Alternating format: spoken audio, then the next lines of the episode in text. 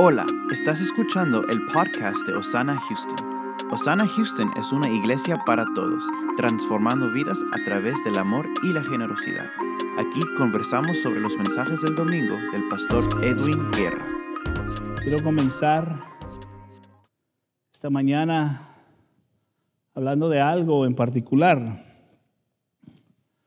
Ah, y quiero que tomemos estos 25, 30 minutos y mucho para escuchar tal vez lo que Dios quiere decirnos como individuos y tal vez como iglesia. Y quiero comenzar diciendo que no hay, en realidad no hay grandes hombres o grandes mujeres de Dios. Nunca han habido ni nunca van a haber grandes hombres ni mujeres de Dios.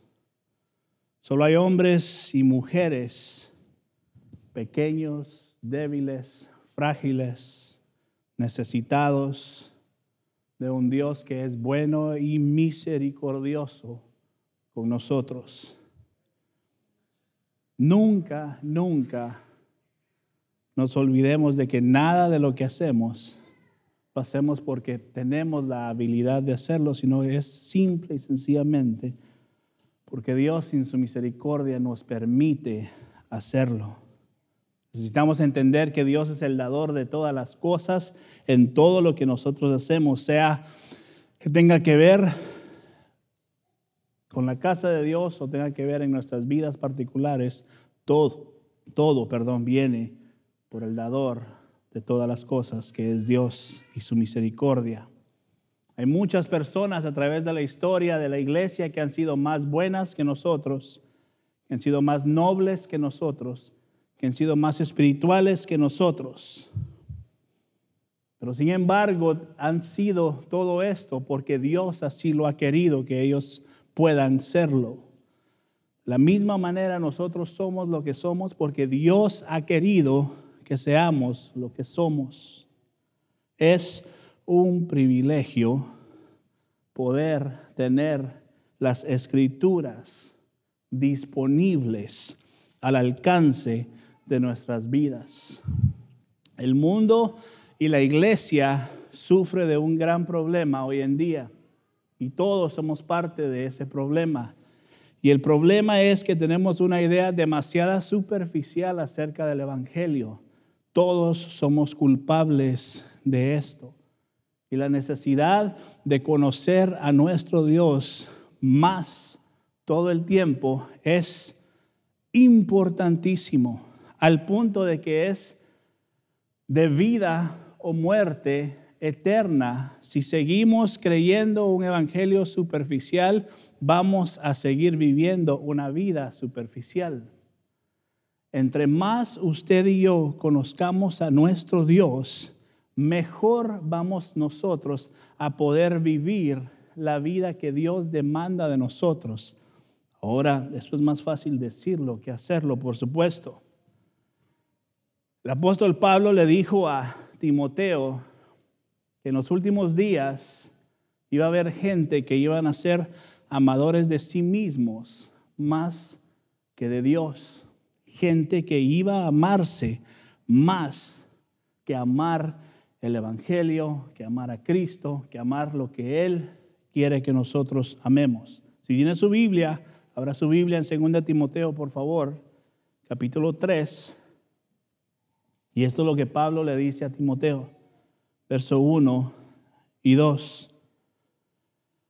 dice Timoteo, es bueno que sepas, dice, que en los últimos días habrán tiempos muy difíciles. Verso 2. Pues la gente, dice, solo tendrá amor por sí misma y por su dinero Serán fanfarrones, dice, y orgullosos. Se burlarán de Dios. Serán desobedientes a sus padres y mal agradecidos. No considerarán nada sagrado. Ahora saltes el verso 5 ahí mismo donde estamos, 2 Timoteo 3:5. Y sigue diciendo, dice, actuarán, dice, como religiosos pero rechazarán el único poder capaz de hacerlos obedientes a Dios. Y termina ese verso diciendo, aléjate de esa clase de individuos. Yo no sé usted, pero de lo que está hablando el verso 5, donde dice, el único poder capaz de hacerlos obedientes a Dios, ese poder es la palabra de Dios. Eso es lo que el mundo, y aún dentro de la iglesia, cuando se refiere a religiosos, es lo que está rechazando. Mucha gente está rechazando conocer a Dios en tiempos donde el acceso a la palabra de Dios es más grande que cualquier cualquiera de los tiempos en la historia de la iglesia. Hoy más que nunca hay oportunidad de recibir palabra, hoy más que nunca hay oportunidad de digerir palabra de Dios. Y el mundo, y aún dentro de la iglesia, está decidiendo rechazarlo. Y el verso dice que lo que es capaz de hacernos obedientes a Dios es lo que estamos rechazando. Así que hoy quiero recordarle que todos nosotros tenemos la capacidad de sí ser obedientes a Dios. Y lo único que necesitamos para poder ser obedientes a Dios es su palabra en nosotros. El conocer a Dios más de lo que ya lo conocemos. Déjeme decirlo de esta manera. Si usted es desobediente a Dios, que si todos pedimos que levantemos la mano, todos podemos levantar las cuatro si pudiéramos, ¿verdad? Los pies y las manos. Escuche esto, por favor. Si usted tiene la capacidad de conocer más a Dios y no lo hace, es simple y sencillamente porque no que no ama a Dios, es que no conoce a Dios lo suficiente para poder tener la necesidad de ponerlo a Él como prioridad en sus vidas. La razón que le fallamos a Dios es porque no lo conocemos como debemos de conocerlo. La razón que pecamos, aparte de que hay un pecado natural en el cual todos hemos sido creados, es porque no hemos entendido, entendido el valor de las promesas de Dios sobre nosotros. Ese es el problema. La última parte del verso 5 dice, aléjate de esa clase de individuos. Yo le animo a que nos esforcemos a no ser esa clase de individuos. Tal vez en algún momento de nuestras vidas todos hemos sido esa clase de individuos. Pero creo que estamos en tiempos donde si Dios nos está dando la oportunidad de conocerle mejor, es tiempo de conocerle mejor. Amén. Ahora déjeme hacer unas cuantas preguntas hoy en estos minutos que tengo. La primera es, ¿quién soy? ¿O quién somos? La Biblia dice que nosotros somos la suprema, la gloria suprema de la creación de Dios. Váyase al libro de Génesis 1, por favor, para que veamos rápidamente esto, versos 26 y 27. El que nosotros seamos la gloria suprema y creación de Dios es quiere decir que fuimos creados para vivir de acuerdo con la forma de que Dios quiere que actuemos. Somos lo más glorioso que Dios ha creado. Génesis 1, 26 y 27 dice, entonces Dios dijo, hagamos a los hombres humanos, a, seres, a los seres humanos, dice, a nuestra imagen, para que sean como nosotros. Ellos reinarán sobre los peces de mar, dice, del mar, las aves del cielo, los animales domésticos, todos los animales salvajes de la tierra y los animales pequeños que corren por el suelo. Verso 27. Así que Dios creó a los seres humanos a su propia imagen, dice a imagen de Dios los creó, hombre y mujer los creó. Ser seres creados a la imagen de Dios y reflejar su santidad debe de ser nuestro objetivo final. ¿Por qué? Porque queremos reflejarlo a Él donde quiera que vayamos. El mundo no tiene que vernos a nosotros, tiene que ver a Cristo en nosotros. La solución no es usted ni yo, la solución es Cristo, la solución es su palabra. Déjeme hacerle otra pregunta, ¿qué es la fe auténtica? La fe auténtica es la confianza de lo que esperamos que suceda. Es una certeza expresada en nuestras acciones. Estoy seguro de lo que estoy haciendo y lo que he creído sucederá, sucederá porque Dios ha dicho que así es. Es tomar la palabra de Dios y vivir y creerla. Déjeme decirlo de esta manera. La fe auténtica no es solo creer en Dios, sino creerle a Dios. Una vez más, la fe auténtica no solo es creer en Dios, sino es creerle a Dios. Quiere decir que todo lo que yo leo en sus escrituras son verdad y son para mí y son promesa de Dios, que yo puedo sostenerme en eso. Y eso causa que mi vida de verdad viva diferente. Porque yo voy a creer lo que Dios dice que yo soy. No lo que un predicador me dice que yo sea, sino lo que la Biblia dice que yo soy. Mire lo que dice aquí. Otra pregunta. ¿Por qué estamos acá? ¿O por qué estoy acá? Y es para darle la honra y la gloria a Dios con nuestras vidas. ¿Sabe usted que usted ha sido llamado un embajador de Cristo Jesús? Básicamente eso es ser un representante de Cristo Jesús acá en la tierra. Según de Corintios 5:20 dice así que somos embajadores de Cristo.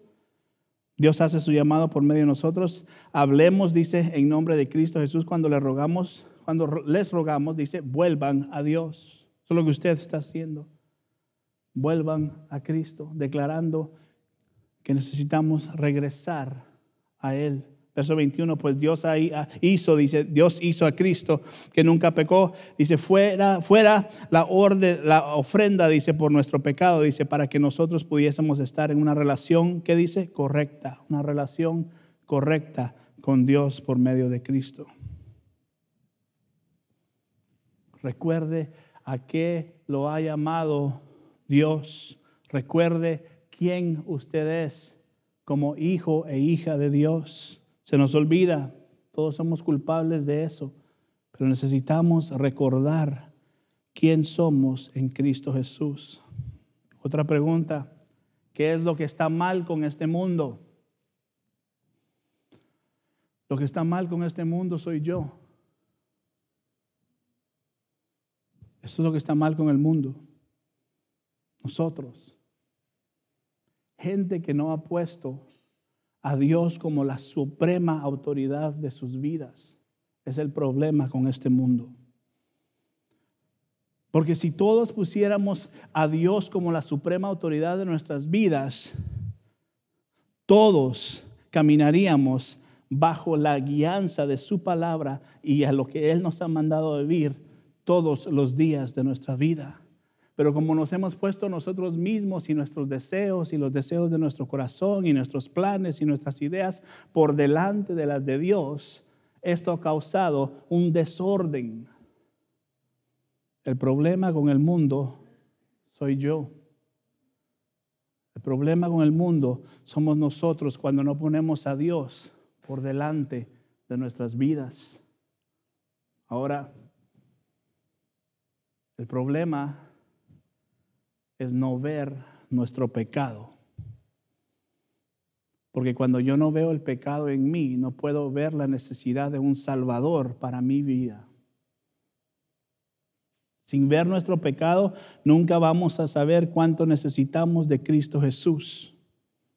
Nadie, lamentablemente, incluso en la iglesia, nadie, lamentablemente, está buscando a Dios como debe de buscar a Dios diariamente y arrepintiéndose de sus pecados diariamente.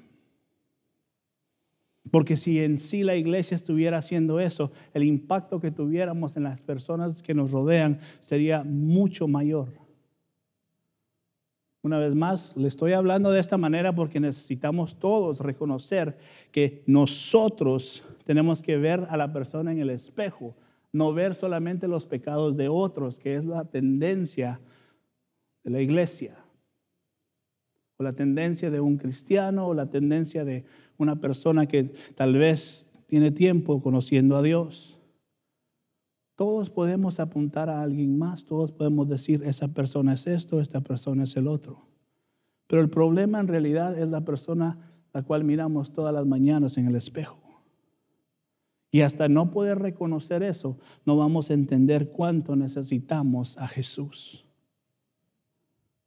Por eso Pablo lo repetía en Romanos 3, una y otra vez, una y otra vez.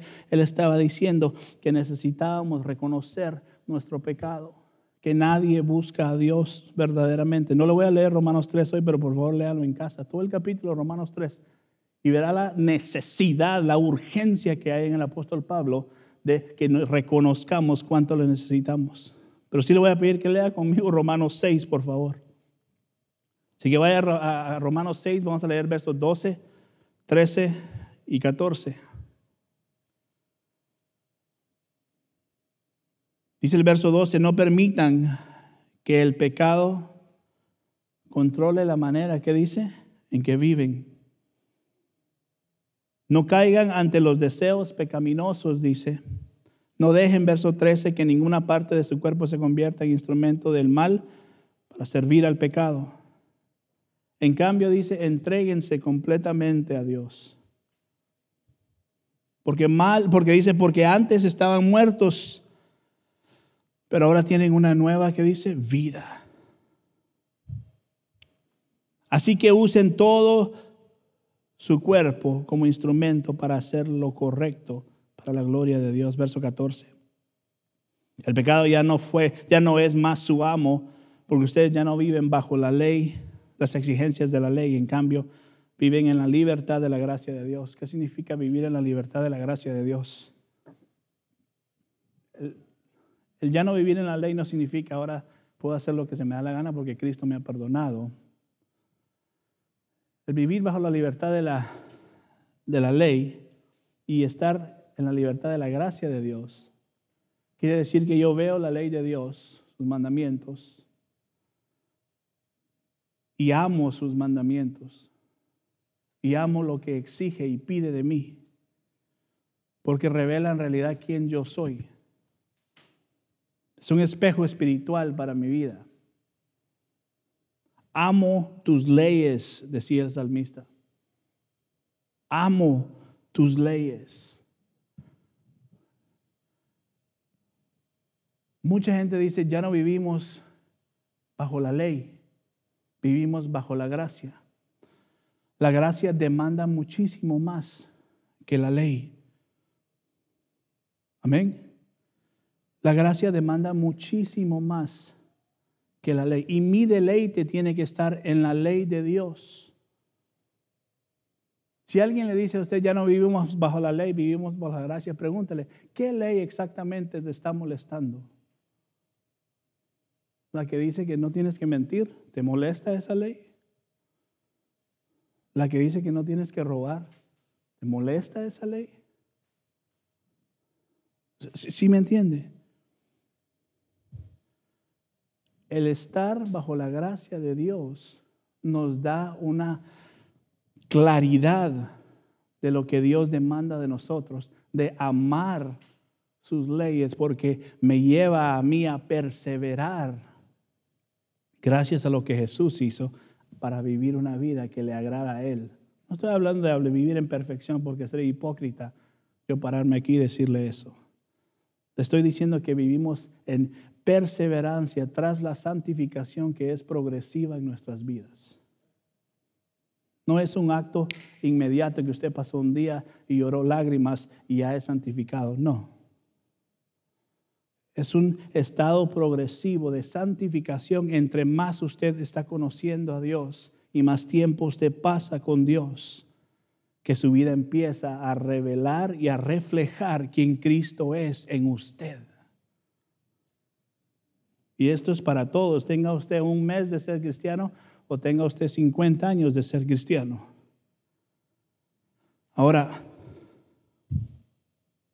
todos aman al, la persona que se sube al, al púlpito, que le sonríe y le dice, Dios te ama, no te preocupes, todo va a estar bien. Todos amamos a esa persona y aplaudimos a esa persona. Todos amamos a la persona, a la persona que dice, estás bien y las promesas de Dios son buenas para tu vida y no te preocupes porque no eres tan malo. Dios te entiende. Y salimos más como que, ay, eso sí me gustó porque pues, o sea, no estoy tan mal. Todo el mundo aplaude eso. Todo el mundo le gusta a la persona que le dice, yay, eres un campeón. Pero no somos tan campeones si somos honestos. Somos necesitados y menesterosos de la misericordia de Dios.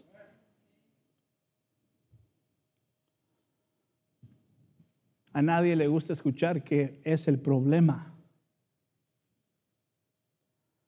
Nadie quiere escuchar que el problema eres tú. Pero solamente así hay un arrepentimiento genuino.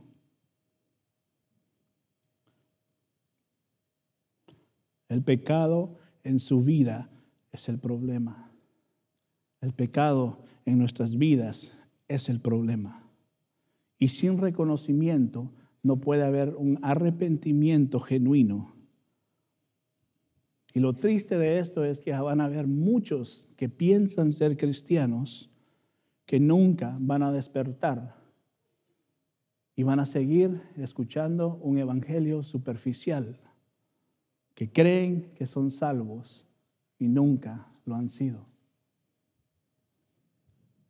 Ahora, para poder ser salvo, yo tengo que reconocer que el problema soy yo y que el pecado necesita morir diariamente diariamente. Reconozco que necesito a Cristo diariamente. Amén. Salmo 51, 3 al 5 dice esto. Verso 3, pues reconozco mis rebeliones. Este es el salmista hablando. Día y noche. ¿Qué dice? Me persiguen. Haga una pausa, por favor. ¿Quién ora así? ¿Quién ora de esa manera? Día y noche me persiguen. Contra ti y solo contra ti he pecado, dice. He hecho lo que es malo ante tus ojos. Dice, quedará demostrado que tienes razón, dice en lo que dices y que tu juicio contra mí es justo. En aquel día, cuando estemos cara a cara ante el juez de jueces, su juicio será justo sobre nosotros. Y hablamos de esto hace unas semanas y por eso en Mateo 7 habla, léalo en casa. Donde muchos dirán en aquel día, Señor, Señor, en tu nombre hicimos esto, en tu nombre hicimos el otro. Y Jesús les va a decir, apártate de mí, yo no te conozco. Porque nunca llegaron al punto de reconocer su pecado ante Dios. Verso 5, pues soy pecador de nacimiento, así es desde el momento en que me concibió mi madre. Entonces la pregunta es, ¿cómo sabemos que somos suyos? ¿Cómo sabemos que le pertenecemos a Dios? Gracias por preguntar. Ya voy a terminar, no se preocupe. Juan capítulo 8 dice esto. Verso 31 y 32. Esta es la manera que sabemos que le pertenecemos. Verso 31 dice, Jesús le dijo a la gente que creyó en él. Una vez más, Jesús está hablando a quienes, a los que creyeron a él. Ustedes son verdaderamente mis discípulos, dice. ¿Y qué dice? Si se mantienen fieles a mis enseñanzas. y conocerán la verdad. ¿Y qué dice? Y la verdad los hará libres. Jesús sigue hablando ahí mismo abajo en el verso 47, Juan 8, 47, y dice, los que pertenecen a Dios, dice, escuchan con gusto las palabras de Dios. ¿Entiende eso? Si usted le pertenece a Dios, usted va a escuchar con gusto su palabra. Pero termina diciendo el verso, pero ustedes, este es Jesús hablando, no las escuchan porque no pertenecen a Dios. Mire, lo que el mundo más necesita, lo que usted y yo más necesitamos es más de este Evangelio, más verdad, más Jesús, más palabra, más de Dios más tiempo con nosotros mismos, más tiempo en nuestros hobbies, no más tiempo en redes sociales, no más tiempo en lo que el mundo diga que usted necesita pasar más tiempo. Necesitamos más de Dios en nuestras vidas. Termino con estos versos. Primera de Juan, capítulo 2. Vamos a leer del verso 1 al 6. Dice, mis queridos hijos,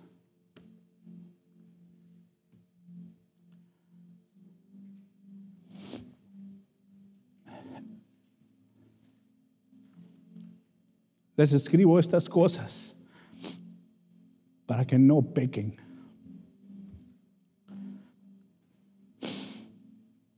Pero si alguno peca, dice, tenemos un abogado que defiende nuestro caso ante el Padre es Jesucristo, el que es verdaderamente justo. Verso 2, el mismo, él mismo es el sacrificio que pagó por nuestros pecados. Y no solo nuestros pecados, sino también los de todo el mundo. Y dice, podemos estar seguros de que conocemos a Dios si obedecemos sus mandamientos. Si alguien afirma yo conozco a Dios, pero no obedece los mandamientos de Dios, es un mentiroso y no vive la verdad.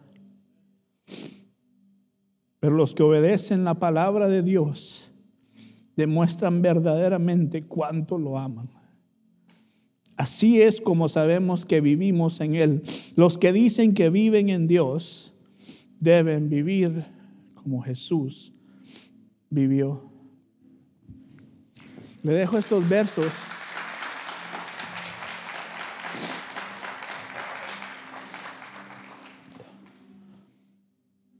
Porque creo que es tiempo que hagamos conciencia de que Dios siempre ha sido bueno, de que Dios siempre ha sido misericordioso y de que Dios siempre está al alcance de un esfuerzo mínimo que usted y yo hagamos. El Padre nos dio a su Hijo para justificarnos. Él fue el, el sustituto él tomó su lugar, mi lugar, en la cruz. Y hoy usted tiene acceso a tener una relación segura e íntima con el Padre. No perdamos esa oportunidad. Y esto no se trata de pasar al frente o decirle, repite esta oración conmigo. Esto se trata de examinar su corazón y reconocer, Señor, qué áreas de mi vida necesitan morir. ¿Qué áreas de mi vida tengo que entregarte? Y comienza el proceso de santificación a través de la palabra de Dios en su vida y de tiempo en su presencia a través de la oración. Y verá cómo Dios empieza a renovar su mente a transformar todo lo que necesita ser transformado.